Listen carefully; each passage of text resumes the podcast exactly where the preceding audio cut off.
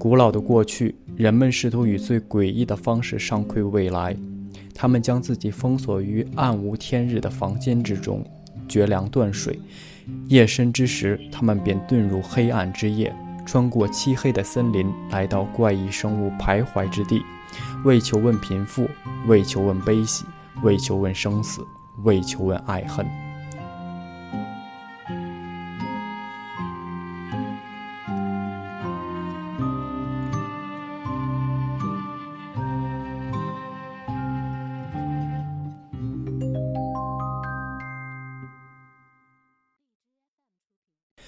大家好，欢迎收听毛线电台恐怖游戏专辑，我是爱读诗的毛线君。上面念的这首诗描述了瑞典一个古老的习俗，也与今天要分享的这款游戏相关。游戏名《Yearwalk》，漫漫旅途。游戏中的故事发生在一个叫做 Whitetop 的小村庄里，主角 Daniel Swenson 是一家磨坊的学徒工。Daniel 的女友 Stina 是这家磨坊主的女儿。Stina 在除夕之夜告诉 Daniel，她将与一位名叫 Lucas Tapper 的年轻人订婚。面对 Daniel 的情感，Stina 不知所措。她说她将在明天给 Daniel 答复。Daniel 想要提前知道女友的决定，所以他决定在1893年12月31日夜进行 Yearwalk。Yearwalk 是瑞典的一个古老的仪式。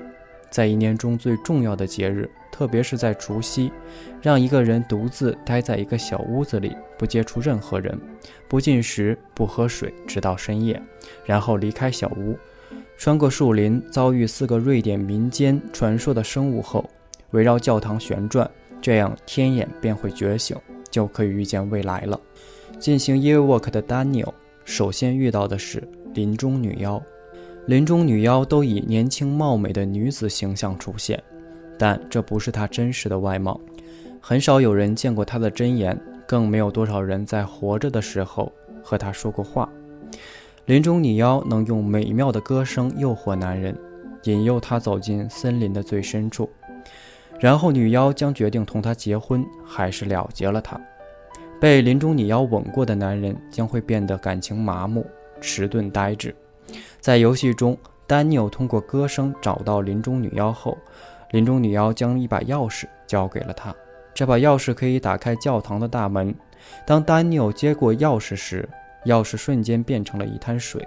第二个生物溪中骏马现身，他夺走了钥匙。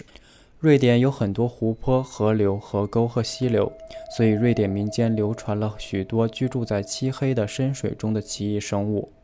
溪中骏马是一匹栖息在小湾或湖泊旁的肤色苍白的马，它引诱儿童骑在自己的背上，并将孩子溺死在水中。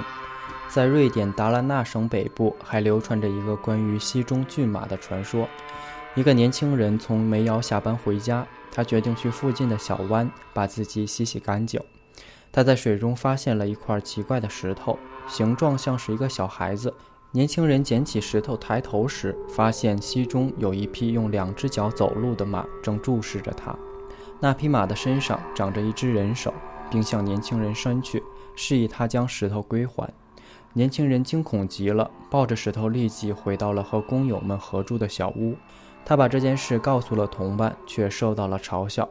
年轻人把石头拿给大家看，不过这时的石头看起来很平常。他咒骂了几句，就去睡觉了。第二天，工人们醒来时，发现年轻人死在了床上，他的肺里充满了水，那块石头已不知所踪。溪中骏马喜爱吞噬鬼婴，在游戏中，丹尼尔要找到四个鬼婴献给溪中骏马，才能换取钥匙。关于鬼婴的传说，我们要回到19世纪的瑞典，那时杀婴在瑞典是很常见的犯罪，这些不幸的灵魂将会化作鬼婴。一般来说，鬼婴都是被自己母亲杀害的。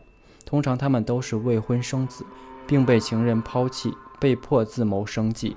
他们常见的做法是将婴儿独自留在森林中等死，或者让他溺死在溪流或沼泽中。而死后的婴儿会化作鬼婴，哭喊着向母亲乞讨哺乳。只有这样，他们才能获得解脱。瑞典中部的博格斯拉根矿区还流传着这样一个故事。一个老农夫在回家途中穿过了一片森林，一个小孩子缠住了他，跟在他后面喊道：“老爷爷，老爷爷，我好饿。”老人试着无视他，但小孩还是叫个不停。最终，老人失去了耐心，他对小孩说：“想要吃的就去找个能喂你的人，然后吃个够吧。”孩子满意的离开了。老人回到家时，发现他的女儿倒在地上，已经死了。从他的胸口处流出了一大滩血。他遇到的孩子正是他那被谋杀的孙子的灵魂。好了，本期的游戏漫漫旅途和其中的瑞典民间传说就讲到这里。毛线君将在下期为大家带来游戏的后续情节。各位晚安，欢迎关注我们的微信公众号“玩个毛线团 ”，ID WGMXTT。